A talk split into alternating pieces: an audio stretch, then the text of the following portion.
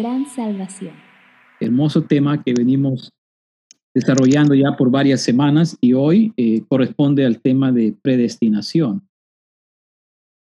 Y la primera pregunta que nos hacemos es, o que nos podemos hacer es, ¿por qué estudiar este tema hoy? ¿Por qué hacerlo? Estamos en eh, circunstancias que vivimos y de pronto decimos o podemos pensar que no, no es adecuado hablar sobre este tema. Bueno, uno es inevitable porque es parte de nuestra programación de iglesia que tenemos. Es inevitable poder tocar este tema. Eh, pero además de eso, quisiera que eh, podamos pensar también de que a veces cuando escuchamos la palabra predestinación, eh, de por sí ya estamos pensando que queremos polemizar, que queremos ah, discutir y enfrascarnos en discusiones, en, en discusiones teológicas que a veces no tienen, al final a veces no, no contribuyen mucho. Y, a veces estamos pensando también, otra vez con un tema como esto, que no podemos ponernos de acuerdo. Así que podemos este, tener varias preguntas en cuanto a por qué otra vez tocar un tema que nos puede dividir, ya que nos podemos enfrascar en diversas discusiones teológicas, tal vez las más conocidas, las que tenemos, las que tenemos en mente, como el calvinismo, arminianismo, o cualquier otra forma que nosotros hemos conocido, escuchado. Ahora, pero tal vez eh, animaría que podamos hacer otra pregunta. Eh, imaginemos que el apóstol Pablo está, eh, hiciera la pregunta. es decir, que el apóstol Pablo cuando escribió sobre, esta, sobre este tema de la predestinación, ¿está deseando discutir con Calvino o Arminio o cualquier otro? definitivamente nuestra respuesta es no. Es anacrónico esta sugerencia, ya que estos personajes vivieron mucho después de haber sido escrito la carta. En este caso, los textos que nosotros tenemos en el Nuevo Testamento. Entonces, ¿para qué? ¿Para qué escribió? ¿Para qué escribió sobre este tema? Eh, y hay dos cosas que quiero mencionar para introducirnos en, este, en, este, en este tema de la predestinación. Es lo siguiente. ¿Por qué estudiar este tema? ¿Qué, estaba pasando en la mente del apóstol Pablo cuando, eh, o los textos que nosotros tenemos, eh, que vamos a revisar hoy día, eh, cuál es el trasfondo?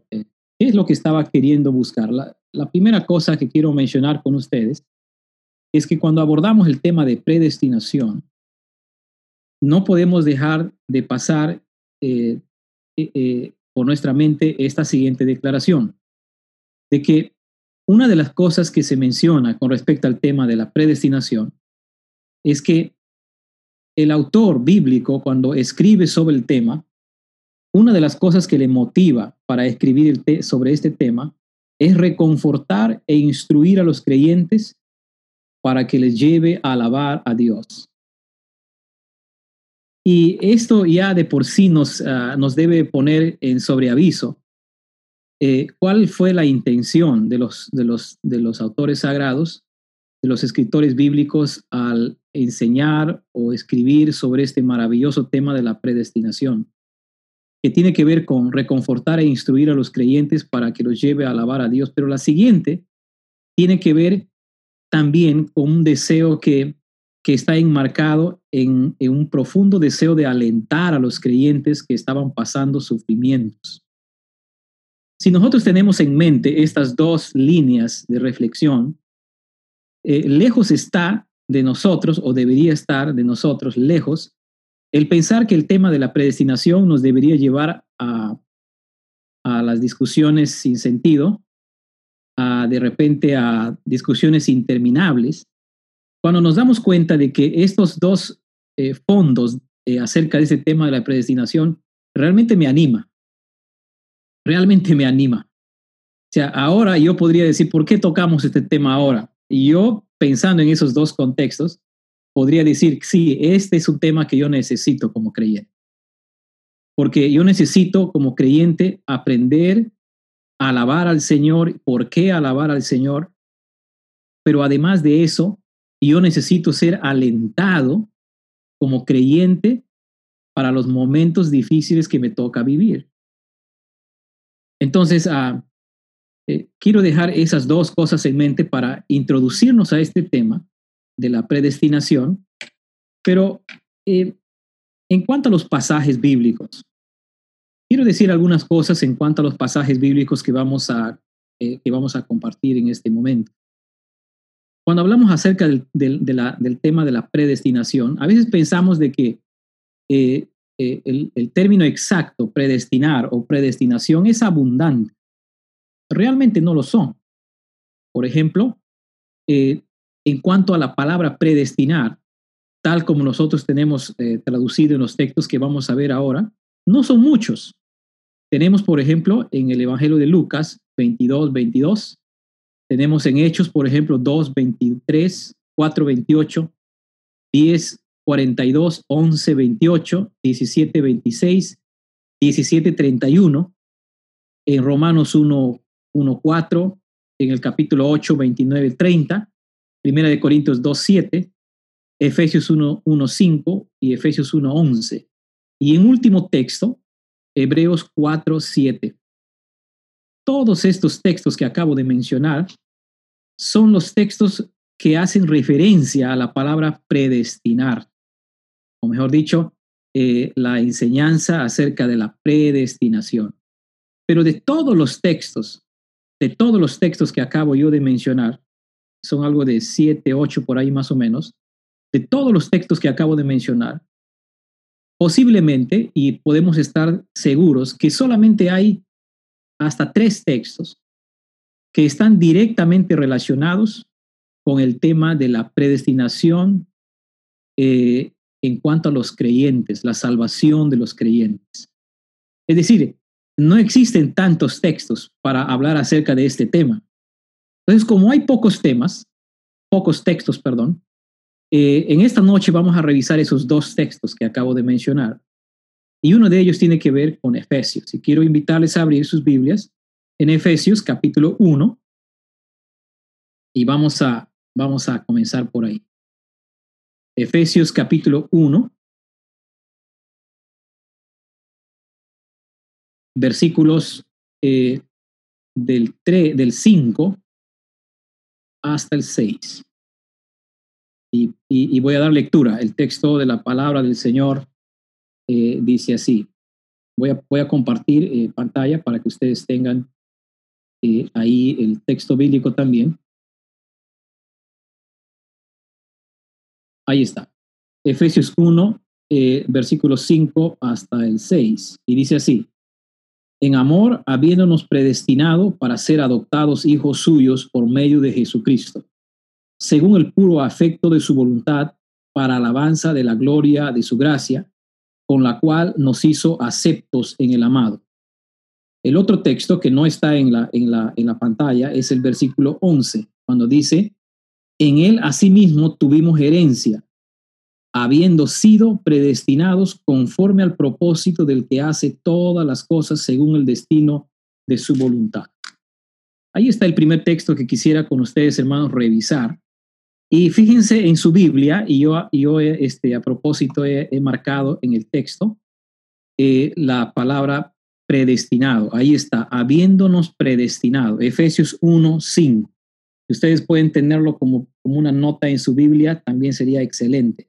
Ahí tenemos el término predestinado. En este caso, predestinar. Tenemos ahí el verbo. Y cuando eh, hablamos acerca de este tema de predestinar, la primera observación que hacemos es que sencillamente el término predestinar se refiere a fijar un destino, un horizonte, y de ahí viene la idea de predestinar, de fijar un horizonte o un destino pero la pregunta es, fijar un destino o un, horizonte, es decir, predestinar de quién. Eh, aunque aquí en el texto de la Reina Valera que acabo de leer, 60, eh, no vemos con total exactitud en cuanto, eh, diríamos, en la forma como está esta palabra predestinado, pero otras traducciones sí lo traducen así. En amor nos, nos predestinó. Y esa pequeña expresión, cuando Pablo usa nos predestinó, aunque en el verbo que tenemos ahí podemos notar el sentido plural que se refiere, nos predestinó, se está refiriéndose a los creyentes. Es decir, Pablo está escribiendo a una iglesia en Éfeso y les está recordando a ellos que en amor, habiéndonos predestinado, en amor nos predestinó, donde se refiere a la iglesia, pero también se refiere el mismo apóstol Pablo. Entonces, eh, cuando abordamos este texto, la primera cosa que observamos es que el sentido de predestinar, es decir, de fijar un horizonte, eh, de fijar, en, predestinar la idea, fijar un destino, tiene que ver con los creyentes, básicamente. Tiene que ver con los creyentes. Ahora, vayamos haciendo algunas observaciones eh, sobre este pasaje. Una cosa que podríamos eh, decir además de esto es que nuestro pasaje, el texto que nosotros tenemos en mente, es un texto que realmente apunta a Dios directamente. ¿En qué sentido? En que el texto que nosotros acabamos de leer, especialmente Efesios 1.5, se desarrolla dentro de un grupo de versículos donde el apóstol Pablo está mencionando todas las bendiciones que los creyentes tenemos en Cristo. Versículo 3. Bendito sea el Dios y Padre de nuestro Señor Jesucristo que nos bendijo con toda bendición espiritual en los lugares celestiales en Cristo. En, realidad, este versículo es el, el que va a, a, guiar todo el bloque que tenemos hasta el versículo 14. Y Pablo, en este pasaje, al hablar acerca de la predestinación, es decir, el predestinar, el, fijar el destino de antemano de los creyentes, lo está mencionando como una de las bendiciones que el creyente tiene, porque ya mencionó otra de las bendiciones eh, que tiene el creyente, en este caso el versículo 4, cuando habla acerca de que eh, según nos escogió, o sea, la elección, el escogimiento, es una de las bendiciones y la siguiente bendición se menciona en el versículo 5. Entonces estamos en un contexto donde eh, los creyentes tienen maravillosas bendiciones por estar en Cristo y una de ellas tiene que ver con con la fijación del destino que Dios ha determinado para sus hijos.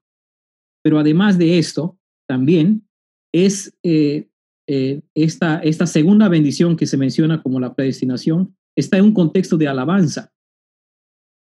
Este pequeño bloque que ustedes tienen aquí, hermanos, desde el versículo 3 hasta el 14, realmente es un, es un hermoso y rico pasaje de alabanza de alabanza al Señor. ¿Por qué? Por todas las bendiciones que los creyentes tenemos en Cristo.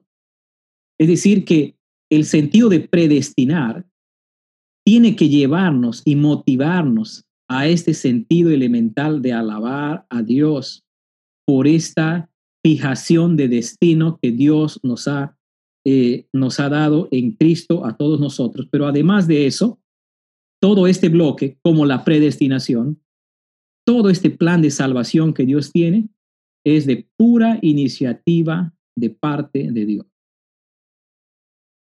Entonces, ah, cuando empezamos a ver este pequeño contexto de la idea de predestinar, de fijar un destino, que los creyentes tenemos un destino fijado por el Señor en Cristo, nos damos cuenta que es una bendición, que es una bendición que tiene que ser respondido con alabanza, esto lo vamos a ver con más detenimiento, pero también es una eh, bendición de la pura iniciativa de parte del Señor hacia nosotros.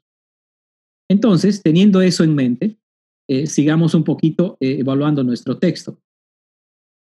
Entonces, el sentido de predestinar, tal como tenemos ahí, quiero hacer dos observaciones más sobre esto. ¿En qué está basado esta predestinación?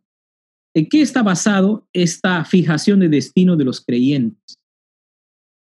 el apóstol Pablo es bien simple. Ahí acabo de, marcar en color verde en el texto bíblico. En amor. Es decir, eh, la primera base o motivo que el apóstol Pablo va a mencionar con respecto a la predestinación tiene que ver con esta pequeña frase, en amor. Dios ha predestinado el destino ha fijado el destino de sus hijos en amor. Es sencillamente una expresión profunda de su amor para sus hijos. En amor, dice el texto. Aunque en realidad esta pequeña expresión también se puede conectar con el versículo 4, cuando habla acerca de la elección, es decir, tanto la elección, versículo 4, y el versículo 5 como la predestinación, todo se dio en base al amor de Dios. Pero además de esto, también ahí hay apuntado en el mismo versículo, dice, según el puro afecto de su voluntad. Es decir, que la, la siguiente base para lo que Dios ha hecho con sus hijos tiene que ver con su voluntad. Eh, otra traducción dice, según el beneplácito de su voluntad. Es decir, es como si el apóstol Pablo estuviera diciendo, le plació grandemente a Dios ejerciendo su voluntad en esta forma para sus hijos. A veces cuando pensamos que nuestra predestinación de los creyentes está basado en amor y según la voluntad de Dios, a veces nos puede, eh, nos puede atemorizar esa declaración. Entonces, rápidamente nosotros inferimos y decimos, entonces, los que no tienen una, una relación con Dios o los que no van a ser salvos, entonces ellos no son objeto de su amor. Pero déjenme decirles que cuando el apóstol Pablo habla acerca de esta base para la predestinación de sus hijos, no tiene ninguna intención de mostrar ese lado negativo de inferencia que algunos lo sacan, que no tiene ningún sentido para el texto mismo. Entonces, la predestinación, como se eh, acabamos de mencionar acá, tiene esos dos elementos. Pero eh, uno se pregunta, si Dios ha fijado un destino para sus hijos, ha, eh, ha fijado de antemano un destino para sus hijos, la pregunta es, ¿cuál es ese destino? O mejor dicho, ¿para qué nos ha predestinado el Señor?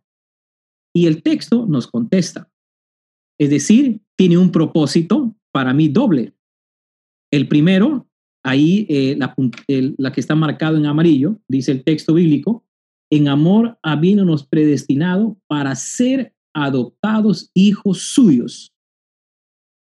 Para ser adoptados hijos suyos. Es decir, el propósito inicial conectado con este acto de predestinar de parte de Dios para sus hijos, tiene que ver con un propósito relacional para disfrutar de esta relación eh, que los creyentes eh, tienen, en este caso con Dios.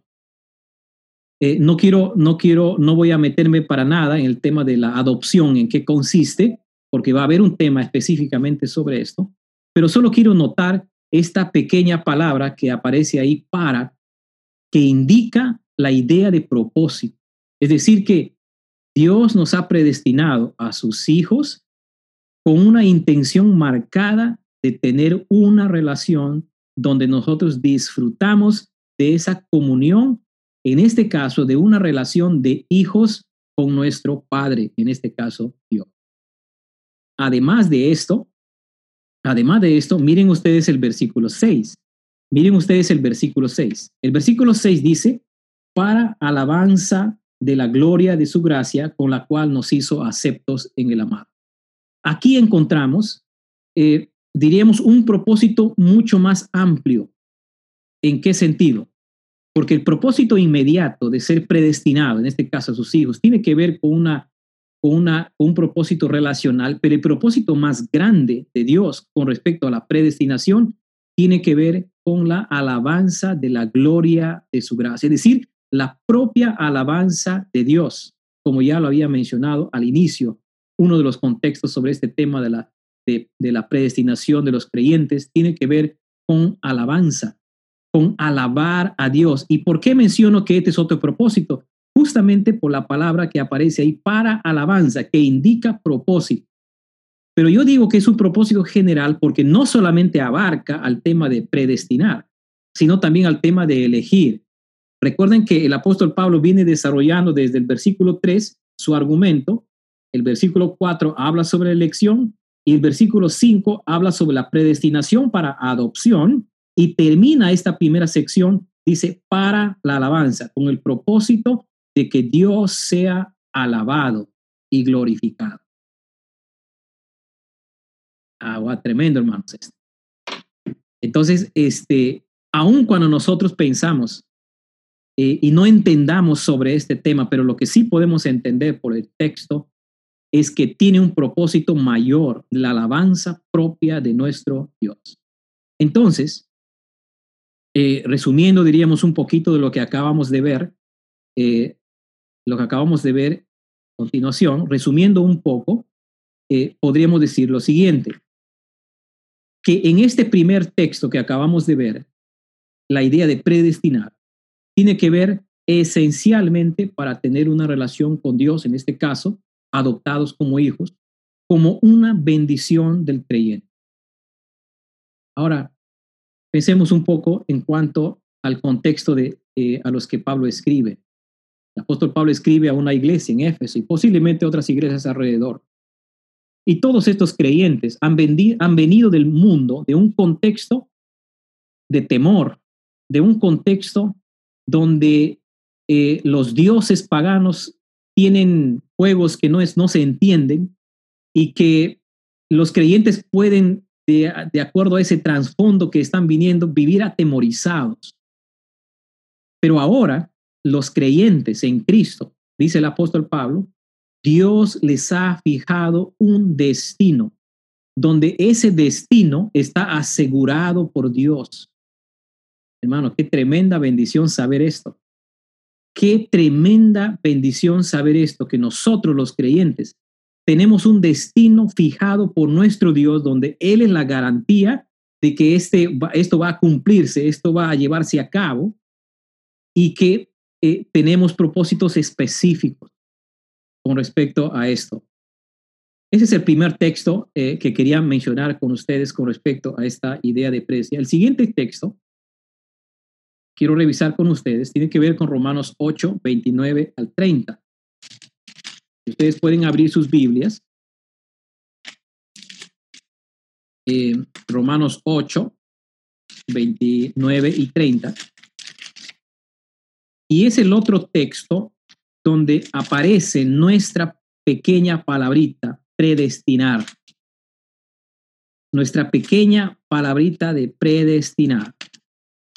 Y voy a leer el texto. Dice, porque a los que antes conoció, también los predestinó para que fuesen hechos conforme a la imagen de su Hijo, para que Él sea el primogénito entre muchos hermanos. Y a los que predestinó, a estos también llamó. Y a los que llamó, a estos también justificó. Y a los que justificó, a estos también glorificó. Este es el otro texto donde aparece nuestra palabra predestinar. Muy parecido, eh, mejor dicho, la misma palabra que aparece en Efesios. Eh, debo ah, debo este, eh, traer a memoria un poco lo que acabo de mencionar. Hace un momento yo mencioné una serie de textos donde aparecen este mismo verbo, predestinar. Pero todos los textos que no estamos revisando ahorita tienen que ver con diversos temas. Pero estos textos que estamos revisando, la predestinación tiene que ver directamente con los creyentes. Y por eso es que tenemos aquí enfrente de nosotros Romanos 8, 29 y 30, y ahí está en el versículo 29, eh, dice también los predestinó, tenemos la misma palabra. En el versículo 30, ahí tenemos y a los que predestinó, es exactamente la misma palabra con el mismo sentido que nosotros encontramos en Efesios. Predestinar es el mismo. Y el sentido es exactamente igual. Es decir, que aquí el apóstol Pablo, cuando habla acerca de la, eh, de la predestinación, tiene que ver con fijar un horizonte o fijar un destino, y ahí, de ahí la idea de predestinar. Ahora, pero vayamos un poco más eh, revisando este, este hermoso pasaje.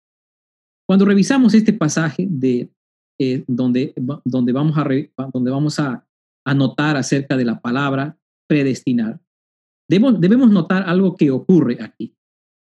Eh, no olvidemos de que eh, cuando Pablo escribe a, a, los de Éfeso, a los creyentes de Éfeso, y se desarrolla el tema de la predestinación, tiene que ver básicamente con un sentido de instruir y de reconfortar a los creyentes sabiendo que su destino está asegurado en Dios. Ahora en el capítulo en el capítulo 8, versículo 29 y 30, eh, nuestro versículo y nuestro tema se desarrolla en el enorme tema de la gracia de Dios. Todo el capítulo, yo diría todo el capítulo 8, donde en esa gracia de Dios, el Señor obra soberanamente en favor de sus hijos.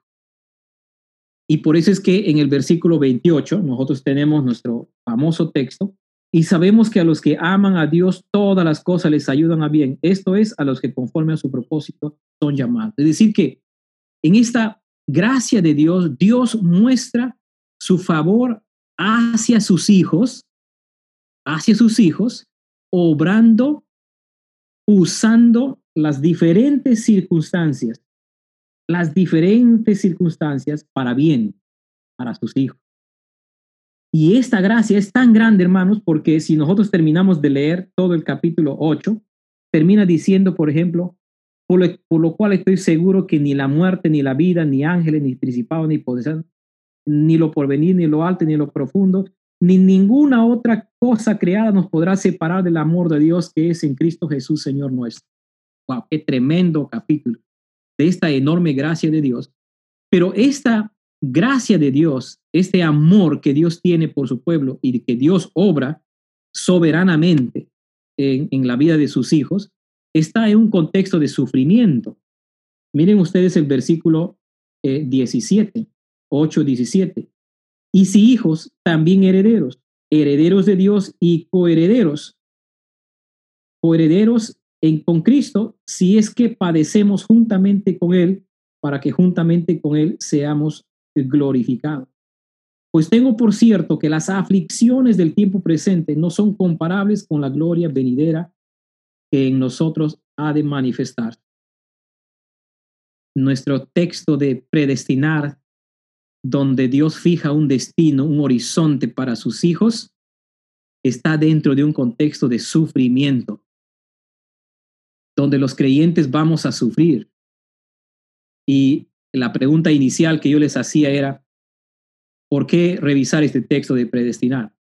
¿Solamente es una cuestión de, discusiones eh, teológicas o tiene que ver con nosotros? Pero cuando nos fijamos en esto, hermano, es que al igual que nuestra circunstancia que vamos a sufrir, ya sea por la enfermedad, ya sea por las necesidades, por cualquier cosa, vamos a sufrir.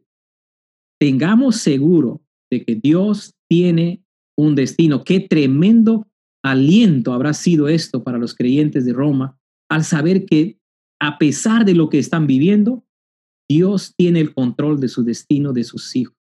Y Dios tiene el mismo control de cada uno de nosotros.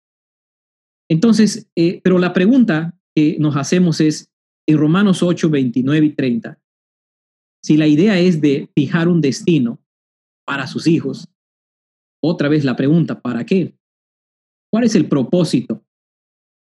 Y eh, en Romanos 8, 29 y 30, la predestinación tiene un propósito. Noten ustedes en el, en el versículo que acabo de marcar, en la parte eh, central del versículo 29, para que fuesen hechos conformes a la imagen de su Hijo. Quiero notar esto. Según Romanos 8, 29, cuando Dios fija el destino eh, de los creyentes, tiene un propósito. Y este propósito se deja notar con esta pequeña partícula para, que indica propósito ahí. ¿Para qué? Literalmente el texto se lee para conformarse a la imagen de su Hijo, literalmente. Pero ahí tenemos en nuestra traducción, para que fuesen hechos conforme a la imagen de su Hijo. Qué tremendo propósito para transformador, hermanos. Porque el propósito que se menciona aquí para los creyentes en fijar su destino, el destino de los creyentes, es que sean conformados a la imagen de Cristo. Este es, como acabo de mencionar, un propósito transformador, maravilloso.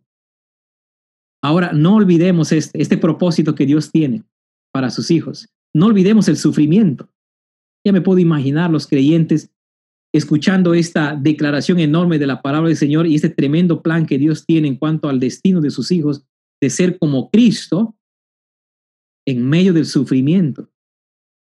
Qué tremendo desafío, qué tremendo reto, pero a la vez también alentador, porque no importa el sufrimiento que podamos estar pasando como creyentes, nosotros tenemos un propósito mayor, ser conformados a la imagen de Cristo. Por eso hace un tiempo yo mencionaba y decía, eh, la pandemia, ¿qué es para nosotros? todo lo que vivimos, los estragos que estamos viviendo en la pandemia, ¿qué es para nosotros? Yo diría que es exactamente la misma oportunidad que los creyentes de Roma tenían para ser conformados a la imagen de Cristo.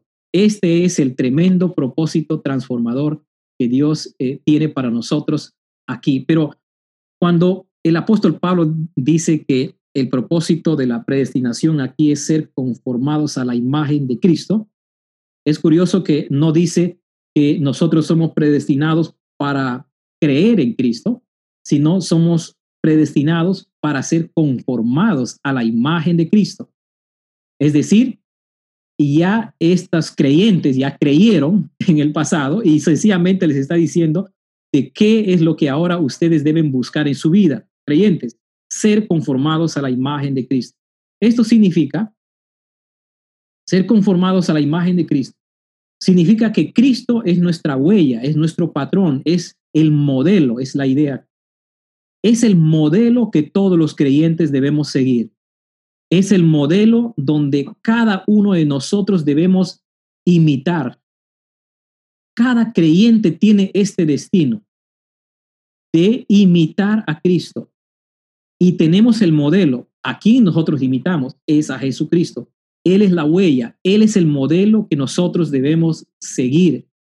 Pero este modelo, obviamente, no solamente implica un tema ético, Noten ustedes que nuestro versículo 28, 29, 30, realmente es un, es un texto que apunta hacia la glorificación, que es otro tema también que se, que se estará mirando. Esto apunta también a esto. Es decir, que el tema de la, de, de la glorificación aquí está inmerso en este propósito. Eh, que un día, obviamente, nosotros por la fe en Cristo estamos en Cristo y estamos en la imagen de Cristo, pero ahora nosotros necesitamos seguir este modelo en nuestra vida. Y un día seremos transformados cuando estemos en la presencia del Señor completamente, pero ahora nuestro modelo es Cristo. Además de esto, cuando uno se pregunta si nuestro destino es ser conformados a la imagen de Cristo, y obviamente Pablo aquí eh, no da muchos detalles, pero sí Pablo menciona en otros textos bíblicos, como por ejemplo Filipenses 3:10, menciona eh, qué significa ser conformados a la imagen de Cristo o, ser, o qué significa ser conforme a Cristo. Y quiero leer el texto que dice que es desafiante, hermanos, tremendamente eh, desafiante. 3.10 dice, a fin de conocerlo, propósito, a fin de conocerlo, y el poder de su resurrección y la participación de sus padecimientos, llegando a ser semejantes a él en su muerte. Wow, hermanos, este sí es increíble. Porque el tema de ser conformados a la imagen de Cristo tiene este aspecto de sufrimiento también. Tenemos un, destino glorioso, ser como ser a, la imagen de Cristo, pero también esto involucra eh, padecimiento. Ser como Cristo, hermanos, e, es también involucrarnos en su padecimiento. O sea, eso nos, eso nos quiere decir que la vida cristiana no solamente va a ser pues todo, eh, Dios nos bendice, Dios nos ayuda, que eso es cierto, que eso es lo que hace Dios, pero tiene que ver también con los padecimientos de Cristo. Y los padecimientos, dice, llegando a ser semejantes a Él en su muerte. ¡Wow! ¿Cómo fue Jesús en su muerte? Eh, sería interesante que podamos eh, leer y estudiar personalmente en otras casas Filipenses capítulo 2, porque ahí va a mencionar de qué significa ser parte del sufrimiento de Cristo. Y ahí, a partir del versículo 6, versículo 7, versículo 8, va a mencionar lo que implicaría ser parte de este, de ser como Cristo también en su sufrimiento. Así que, hermanos, tenemos un destino glorioso, como dije hace un momento, transformador, ser conformados a la imagen de Cristo. Otra vez el texto ni siquiera insinúa que se esté refiriéndose aquí a una predestinación para creer, sino más bien a los que creen eh, tienen un propósito, tienen una, una fijación de destino para ser conformados a la imagen de Cristo. Entonces, para eh, cerrar, diríamos, esta, eh, la idea de este versículo es que predestinar en, en Romanos 8, 29 y 30 tiene que ver para la conformación de cada creyente a la imagen de Jesucristo. Hermanos, estos dos textos que acabo de, mencionar para mí son claves para entender los propósitos por los cuales Dios ha predestinado o la predestinación en este caso de sus hijos, hay algunas implicaciones, algunas implicaciones que quiero, que quiero este, mencionarles a ustedes eh, sobre, para concluir esta, esta parte. Em, quiero mencionar algunas implicaciones. Una de ellas tiene que ver que eh, la predestinación como enseñanza es una de las muchas bendiciones que nosotros recibimos de, de parte del Padre por estar en Cristo por estar en Cristo. Y esta predestinación tiene eh, propósitos definidos, propósitos que tienen que ver con disfrutar, en este caso con Efesios, con disfrutar de una relación de hijos. Y, todo esto para, para la alabanza de nuestro propio Dios. Pero además de esto, eh, como mencioné en, en, la carta a los Efesios, esa doctrina sirve de consuelo y fortaleza para todos los creyentes, eh, debido a que nuestra, nuestro destino, el destino de cada creyente está en las manos del Señor y Él lo va a llevar a cabo desde el inicio hasta el final. Además de esto, también la predestinación está relacionado con un propósito eh, tremendo que tiene que ver con, la, con ser conformados a la imagen, a la imagen de Cristo. Así que hermanos, eh, la pregunta otra vez inicial, ¿no? ¿Para qué? ¿Para qué estudiar eh, sobre predestinación? Yo creo que tenemos suficientes motivos. Uno, para aprender a alabar al Señor por lo que Dios ha fijado en nuestras vidas, por esa fijación de destino enorme que nosotros tenemos por estar en Jesucristo. Y que el Señor, hermano, nos ayude cuando revisamos esta doctrina a que nuestro corazón se levante a Dios en adoración, en alabanza, lo que ha hecho para nosotros. Eh, que, esto también nos invite eh, eh, a que nosotros cada día estemos cada vez más trabajando en nuestra vida con la ayuda de su Espíritu para ser conformados a la imagen del Señor. Hermanos, la predestinación, como estos dos pasajes, enormes pasajes que he visto, realmente sirven de instrucción y consuelo para cada uno de nosotros. El Señor nos bendiga, hermanos, con esta enseñanza de su palabra.